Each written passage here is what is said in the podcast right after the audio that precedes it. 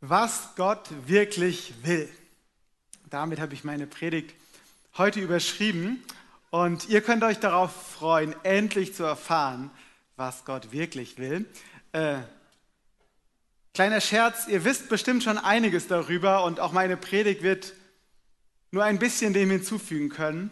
Und trotzdem glaube ich, dass ich heute über etwas sprechen darf, was Gott ganz besonders am Herzen liegt. Und so möchte ich nicht nur zu euch auf YouTube sprechen oder zu euch hier im Saal, sondern auch ganz besonders zu mir selbst, weil ich glaube, dass Gott etwas zu sagen hat, auch für mich und für uns alle. In meinem Umfeld gibt es Leid.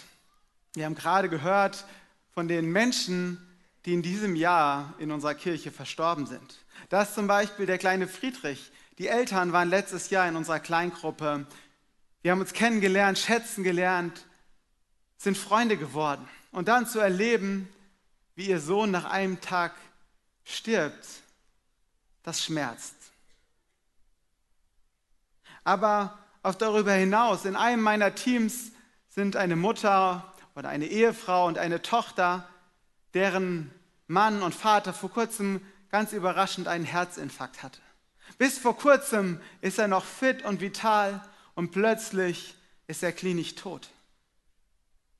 Mit viel Mühe und Not hat er überlebt und darf sich jetzt Stück für Stück erholen, hat aber noch ordentlich zu tragen an dem, was da passiert ist. Eine gute Freundin meiner Schwester, sie war im vollzeitigen Dienst für Gott und dann bekam sie Corona und leidet jetzt seit vielen Monaten lang Long-Covid so stark, dass sie kaum mehr ihr Bett verlassen kann. Unser Hausmeister im Eifer für unser Gebäude, damit wir hier schön Gottesdienst feiern können und Kirche leben können. Er kletterte aufs Dach, um was zu reparieren und ist runtergefallen. Hat sich mehrere Rippen gebrochen und seitdem starke Schmerzen. Oder auf der Kinderfreizeit. Wir dürfen immer sehr viel Segen erleben. Und es ist eine Freude, das zu machen. Und wir haben auch die Möglichkeit, Geld von der Stadt Hamburg zu bekommen, um Kinder aus einkommensschwachen Familien zu fördern. Das ist ein riesiger Segen und ich bin der Stadt Hamburg sehr dankbar. Aber es ist für mich auch immer wieder schockierend zu sehen, wie viele Familien wie wenig Geld haben. Und wenn ich jetzt merke, wie alles teurer wird, frage ich mich, wie wollen sie mit diesem Geld über die Runden kommen? Denn die haben keine Jobs mit Inflationsausgleich. Und wahrscheinlich ist das bei euch nicht anders. Ihr alle habt Leid in eurem Umfeld. Und mein Leid ist angesichts gerade dessen, was, ja, wie Matthias schon gesagt hat, unsere iranischen Geschwister, unsere ukrainischen Geschwister erleben, winzig. Wie viel mehr Leid habt ihr in eurem Leben, in eurem Umfeld? Und oft verstehen wir nicht, warum das passiert. Wir fragen uns vielleicht, warum Gott das zulässt. Und dann finden wir Erklärungsansätze. Und das hilft uns. Und trotzdem bleibt zumindest bei mir auch immer ein Stück Ratlosigkeit. Warum muss das alles sein? Könnte das Leben nicht einfacher sein? Und als ich so über, darüber nachgedacht habe und mich auch mit dem Text beschäftigt habe, über den wir in den letzten Wochen hier in der Kirche gesprochen haben, bin ich zu drei Punkten gekommen, die ich euch auch heute weitergeben möchte. Zwei Dinge davon betreffen Gott und die dritte betrifft uns selbst. Und der erste Punkt ist, Gott steht den Leidenden bei.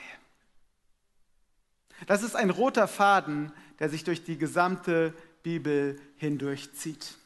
Als Israel in der Sklaverei war, da schrien sie zu Gott.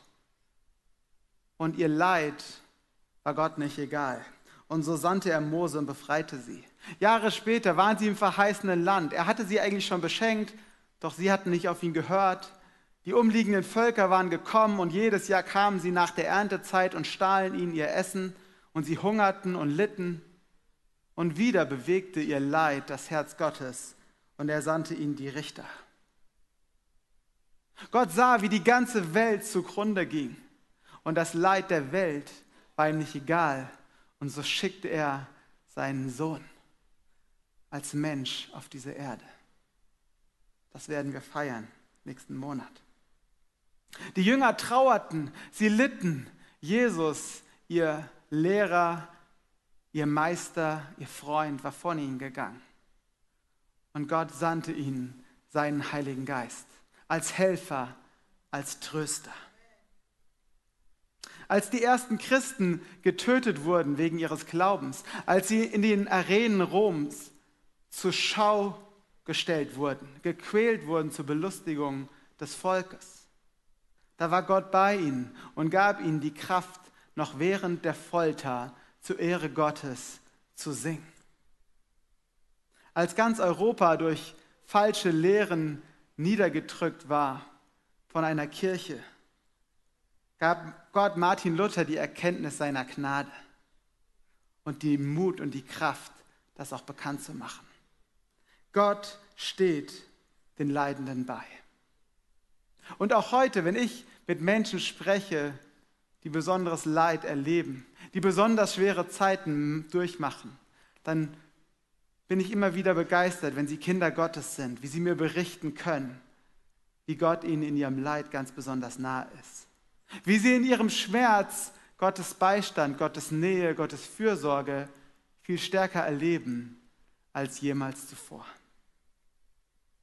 Diesen Beistand Gottes für die Leidenden, den macht Jesus auch in den Seligpreisungen deutlich. Ich möchte vorlesen aus Lukas Kapitel 6, Vers 20 und 21.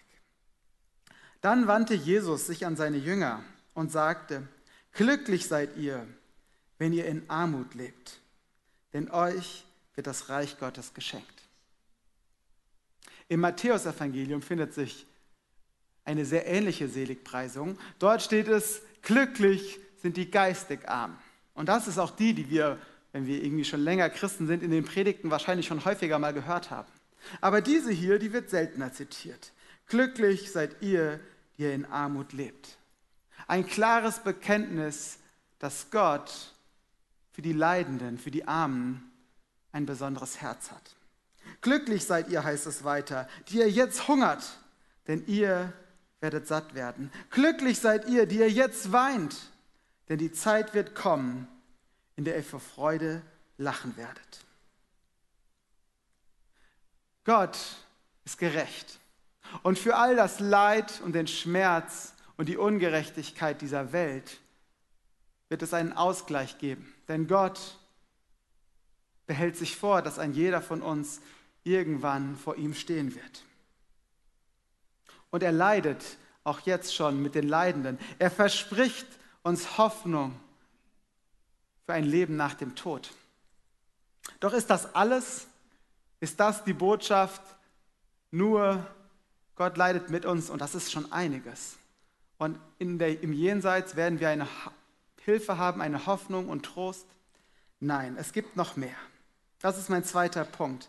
Gott leidet nicht nur mit den Leidenden, er steht nicht nur den Leidenden bei, sondern er handelt durch sein Volk. Gott schuf Adam und Eva als sein Ebenbild, als seine Repräsentanten auf dieser Welt, sein verlängerter Arm, seine Hände auf dieser Welt. Dieses Bewusstsein ging verloren, die Menschen wandten sich von Gott ab, doch dann berief Gott Abraham. Ich will dich segnen und du sollst ein Segen sein. Der Stammvater aller derer, die glauben, der Stammvater des Volkes Gottes. Ich will dich segnen und du sollst ein Segen sein. Zum Volk Gottes zu gehören, ist ein riesiges Privileg, ein Geschenk und gleichzeitig eine Verantwortung. Ein Geschenk und ein Auftrag. Gott hat so viel Gutes für seine Kinder, für sein Volk vorbereitet aber er gibt uns auch einen klaren Auftrag. Wir sollen Gottes Wesen in dieser zerbrochenen Welt sichtbar machen. Wir sollen seine Liebe, seine Gerechtigkeit, seine Gnade, seinen Frieden praktisch sichtbar werden lassen. Denn wir sind seine Botschafter. Wir sind gesandt von ihm in diese Welt.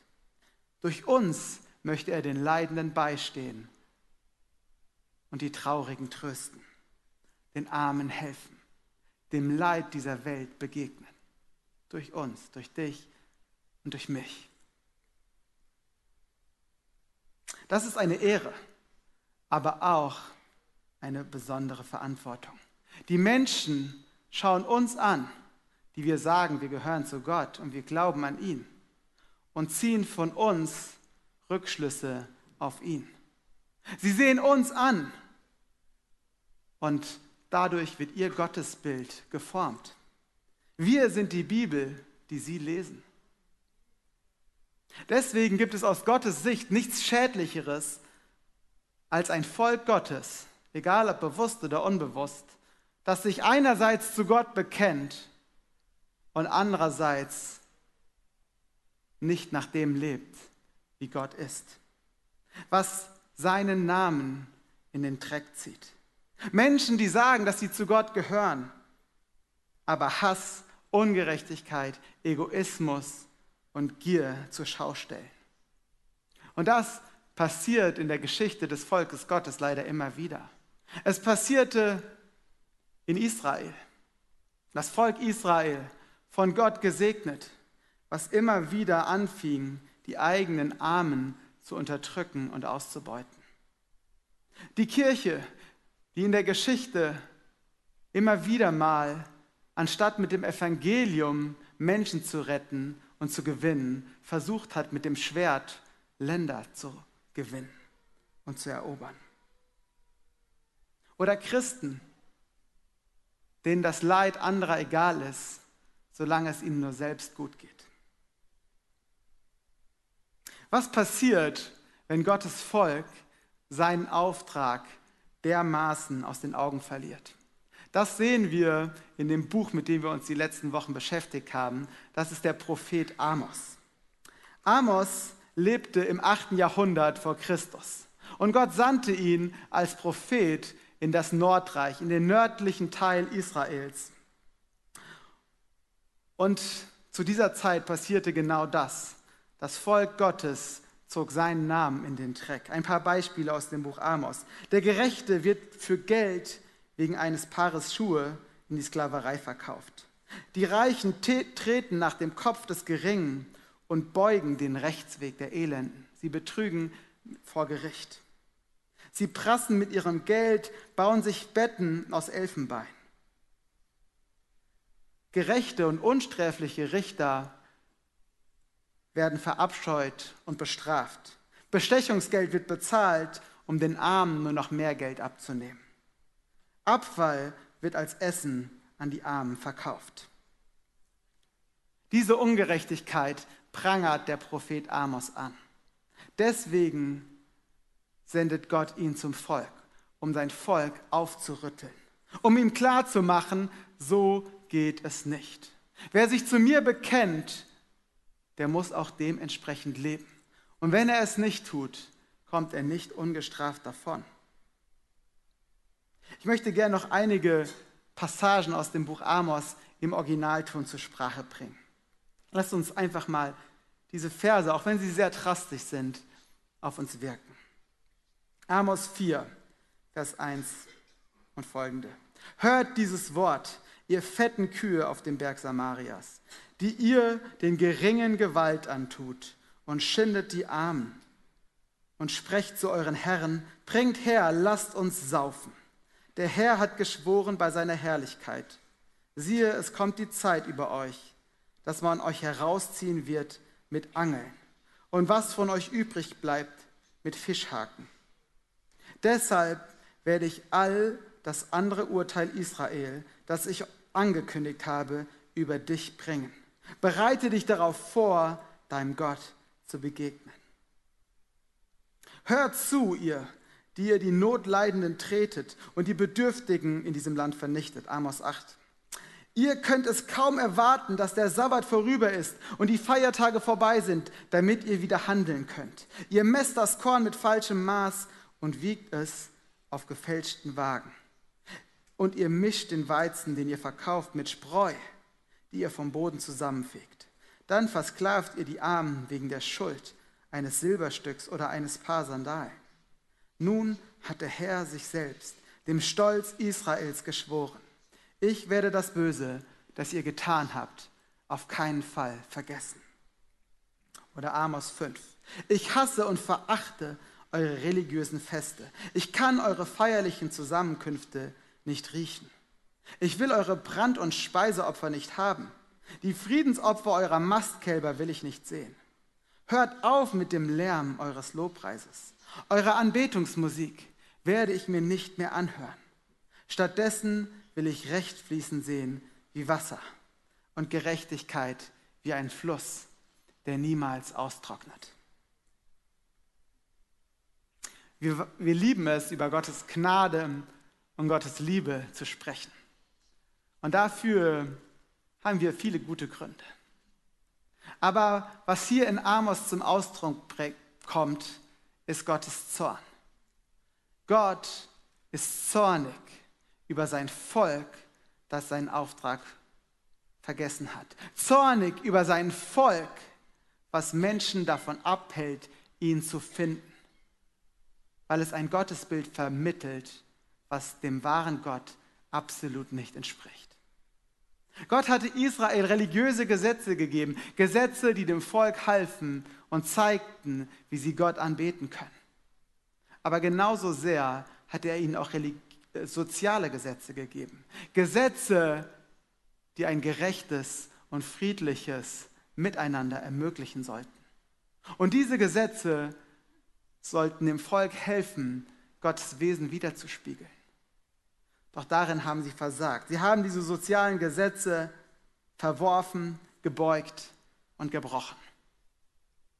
Und dachten, solange wir nur Gott anbeten, solange wir nur schön unsere Opfer bringen, singen zu seiner Ehre, regelmäßig in den Tempel gehen, wird Gott schon Ruhe geben. Doch Amos macht klar, dass das nicht stimmt, dass Gott dieses Verhalten nicht hinnimmt. Und genau das passiert. Ungefähr 30 Jahre später kommen die Assyrer und vernichten das Nordreich Israel. Nie wieder hat es sich erholt. Nie wieder sind diese zehn Stämme, die im Nordreich Israel lebten, aufgetaucht. Bis heute sind sie verschwunden. Gott ist ein eifersüchtiger Gott. Wir haben ja bald die Fußball-WM und da kann man ja jetzt verschieden drüber denken, aber ich finde, man kann auch da was lernen. Ja, wir haben ja gerade vor kurzem von, mit großem Primborium verkündet bekommen, wer denn zur deutschen Nationalmannschaft gehören darf. Wer hat das Recht und die Ehre, im Nationalteam zu spielen? Und ich glaube, kein Trainer würde auch nur eine Sekunde darüber nachdenken, jemanden in seinem Team einzusetzen, der absichtlich Eigentore schießt. Jemand, der absichtlich Eigentore schießt und wenn er Lionel Messi, Ronaldo oder wie auch immer heißen würde, der beste Fußballer des Planeten. Es gibt eine Bedingung für jeden Fußballer, er gibt sein Bestes für sein Team. Er versucht sogar nicht nur nach vorne zu arbeiten, Tore zu schießen, sondern er muss auch nach hinten arbeiten und definitiv verteidigen. Die Werke des gegnerischen Teams zerstören. Gott gibt uns den Auftrag, die Werke des Teufels in dieser Welt zu zerstören. Er gibt uns den Auftrag, Recht und Gerechtigkeit in diese Welt zu bringen. Er gibt uns den Auftrag, seine Hände zu sein. Er ist voller Gnade. Wir alle machen Fehler. Und er vergibt und er liebt. Aber er ist eifersüchtig und er wacht darüber. Und er lässt nicht zu, dass wir uns seine Kinder, sein Volk nehmen und trotzdem seinen Namen in den Schmutz ziehen. Und damit komme ich zu meinem dritten Punkt. Ehre Gott mit Herz und Hand. Amos schreibt in 5 Vers 24, Stattdessen will ich Recht fließen sehen wie Wasser und Gerechtigkeit wie einen Fluss, der niemals austrocknet. Das ist, was Gott wirklich will. In Jakobus 1, Vers 27 steht, rein und vorbildlich Gott, unserem Vater, zu dienen bedeutet, dass wir uns die um die Sorgen der Waisen und Witwen kümmern und uns nicht von der Welt verderben lassen. Wie ist das bei dir heute? Wie ist das bei mir? Berührt dich, berührt mich die Not in unserer Welt? Berührt uns das Leid in unserem Umfeld? Und damit meine ich nicht, es berührt mich kurz, wenn ich es mitkriege, ich halte kurz inne und denke, ach, wie traurig. Und dann ist es auch wieder vorbei und ich gehe zu meinem Alltag über. Lass ich zu, dass das Leid mich ganzheitlich berührt. Dass es mein Herz berührt, das, was ich bin. Aber dass es auch mein Geldbeutel berührt, das, was ich habe.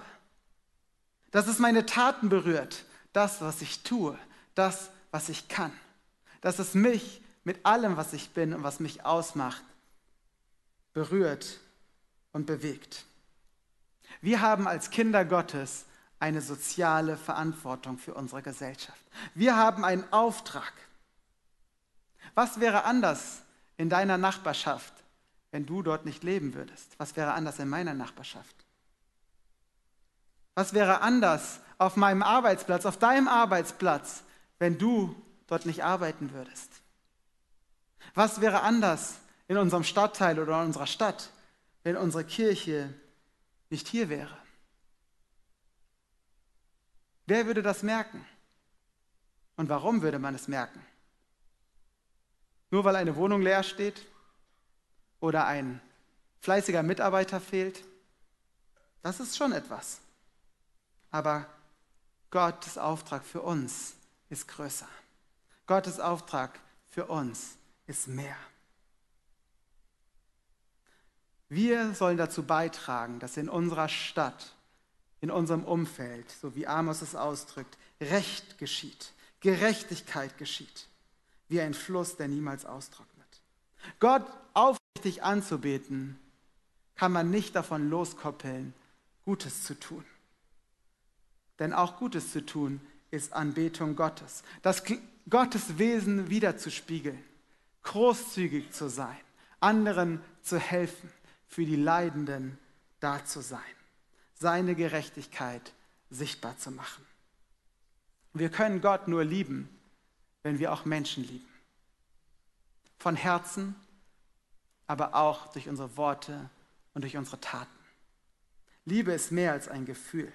Wahre Anbetung Gottes führt immer dazu, dass wir uns auch für seine Gerechtigkeit und für seinen Frieden einsetzen.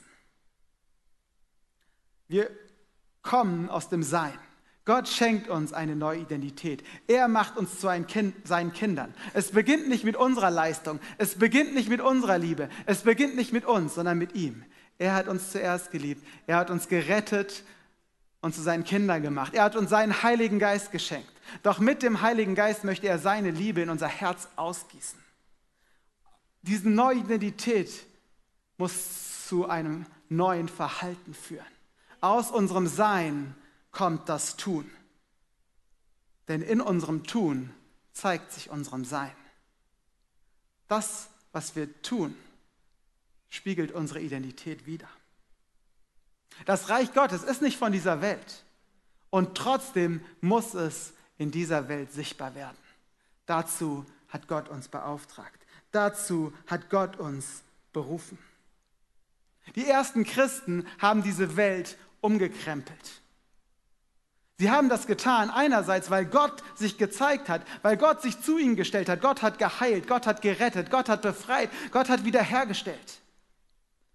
Aber sie haben das auch getan, weil sie Gott mit ihren Händen geehrt haben, weil sie zugelassen haben, dass Gott durch sie gehandelt hat, weil sie sich um Menschen gekümmert haben, die todbringende Krankheiten hatten, weil sie dorthin gegangen sind, wo alle anderen Angst vor Ansteckung hatten, weil sie Barmherzigkeit gezeigt haben mit Fremden in einer Welt, wo Barmherzigkeit mit Fremden als Schwäche galt, weil sie Gottes Liebe ganz praktisch sichtbar gemacht haben. Das hat die Menschen beeindruckt. Das hat diese Welt verändert. Das hat dazu geführt, dass immer mehr Menschen zu Gott gefunden haben. Heute leben wir in einer Welt, wo Barmherzigkeit relativ allgemein als Stärke angesehen wird. Wie viel leichter müsste es doch uns fallen, diese Barmherzigkeit zu zeigen. Und wie viel trauriger ist es, und da muss ich mich auch selbst anschauen, wenn wir diese Barmherzigkeit Gottes vermissen lassen. Ich flehe Gott an, dass er seine Liebe, mehr von seiner Liebe in mein Herz schenkt. Eine Liebe, die eine Quelle der Kraft ist. Eine Liebe, die mich in Bewegung bringt. Eine Liebe, wie Paulus sie hatte. Paulus schreibt in 2. Korinther 5, Vers 14, was immer wir tun, tun wir, weil die Liebe Christi uns bewegt. Weil wir glauben, dass Christus für alle gestorben ist, für alle, glauben wir auch, dass unser altes Leben vorüber ist, das wir früher führten. Die Liebe Christi bringt Paulus in Bewegung. Wenn man es genauer übersetzt, steht da, die Liebe Christi drängt uns. Sie treibt uns an. Sie lässt uns keine Ruhe. Sie pulsiert. Sie ist lebendig. Sie ist kraftvoll. Sie ist mehr als nur ein Gefühl. Sie verändert etwas, ganz praktisch. Und sie lässt mir keine Ruhe, bis dass ich sie rausfließen lasse aus mir in die Welt. So hat Paulus das gelebt. Und das wünsche ich mir für mich und für unser Leben. Das ist manchmal herausfordernd, das ist manchmal unangenehm. Aber das ist unser Auftrag als Volk Gottes. Und es gibt so viele Möglichkeiten und Angebote, das zu leben. Ja, wir haben vorhin von der Stadtinsel gehört. Die Stadtinsel macht so einen großartigen Dienst. Sie dient den Kindern, die benachteiligt sind. Aber nicht nur das, ja. Sie dient auch anderen Menschen, die in Armut leben. Ja, wir haben hier schick und satt seit vielen Jahren. Hier drüben in unserem kleinen Foyer findet es statt. Jede Woche kommen dort über 100 Menschen, die wenig haben. Und wir dürfen sie beschenken. Viel zu oft, muss ich auch selbst sagen, bin ich als Pastor dort. Und wenn ich da bin, dann ist es so ein Segen, einfach meine Hände zu benutzen, um Gutes zu tun. Menschen etwas Essen zu geben, zu essen zu geben, geschenkt im Auftrag Gottes. Wir haben den Auftrag, Gottes Hände zu sein. Die Stadtinsel möchte uns dabei unterstützen und macht eine großartige Arbeit. Mission Freedom Unsere Stadt ist bekannt für Prostitution. Und es ist ein offenes Geheimnis, dass da auch viel moderne Sklaverei geschieht. Und da ist eine Organisation, die setzt sich dafür ein, dass dem ein Ende gesetzt wird, dass den Frauen geholfen wird. Was für eine großartige Möglichkeit, Recht und Gerechtigkeit in unsere Stadt fließen zu lassen. 1000 Plus, eine coole Organisation, die es auf dem Herzen hat, Frauen, die im Schwangerschaftskonflikt sind, zu helfen. Frauen, die mit ihrer Schwangerschaft überfordert sind, die nicht mehr wissen, was sie tun sollen, die keine andere Lösung vielleicht sehen als eine Abtreibung. Und dann sind da Menschen, die sie unterstützen, die diesen Frauen beistehen, die helfen durch Wort und Tat. Und es gibt so viele andere soziale Projekte, soziale Möglichkeiten. Aber auch unabhängig von irgendeinem Projekt von irgendeiner Organisation, können wir helfen. Einfach die Menschen, die Gott in unser Leben gestellt hat. Einfach die Menschen, denen wir begegnen. Ich fahre fast jeden Tag mit dem Fahrrad am Hauptbahnhof vorbei. Und dann sehe ich das Leid dort. Dann sehe ich die Menschen, die Drogen nehmen. Dann sehe ich die Menschen, die in den Hauseingängen, Hauseingängen schlafen. Und fast immer lässt es mich kalt. Ich bremse vielleicht ein bisschen ab, weil ich Angst habe, einen Unfall zu bauen, weil mir jemand vors Fahrrad läuft. Aber ansonsten berührt es mein Herz doch viel zu wenig. Und ich wünsche mir, dass das sich ändert. Und deswegen predige ich auch zu mir selbst. Gottes Herz ist voller Liebe für die Leidenden. Lasst uns unser Herz neu von dieser Liebe ergreifen lassen. Als Pfingstler haben wir ja eine Stärke. Wir haben verstanden, dass Gott nicht nur unseren Kopf berühren will. Dass Glaube nicht nur eine Sache ist, die in unserem Kopf stattfindet, sondern auch in unserem Herzen. Dass Gott unser Herz berührt, dass er uns Freude schenkt und Frieden. Und das feiern wir und das erleben wir in unseren Gottesdiensten. Aber wir dürfen nicht dabei bleiben. Gott möchte nicht nur unsere Gefühle beeinflussen, sondern er möchte, dass diesen Gefühlen Taten folgen. Er möchte, dass wir unsere soziale Verantwortung wahrnehmen und nicht vergessen. Vielleicht denkst du, ich habe keine Zeit. Und Zeit ist eine Herausforderung. Und trotzdem müssen wir uns fragen, wenn Gott das so wichtig ist, dann muss ich vielleicht auch die Zeit finden, meine Prioritäten neu zu ordnen. Denn nichts zeigt meine Prioritäten deutlicher als das, wofür ich meine Zeit einsetze. Und dabei geht es nicht um blinden Aktionismus, jetzt einfach rauszurennen und allen zu helfen, sondern die Botschaft ernst zu nehmen, mein Herz zu prüfen, meine Taten zu reflektieren. Buße zu tun, wo ich merke, dass mein Herz abgestumpft ist und die Leid und das Not und die Not dieser Welt mich nicht mehr bewegt. Gott zu bitten, dass er mir neue Liebe ins Herz schenkt. Aber dann diese Liebe auch in Taten umzusetzen. Zu gucken, wo sind die Menschen, wo ist die Möglichkeit, die Gott mir schenkt, einen Unterschied in dieser Welt zu machen. Wie kann ich dazu beitragen, dass das Reich Gottes in unserer schönen Stadt sichtbar wird? Wie kann ich dazu beitragen, dass Recht und Gerechtigkeit von mir und von unserer Kirche ausgehen? Gott erfüllt unser Herz mit Liebe.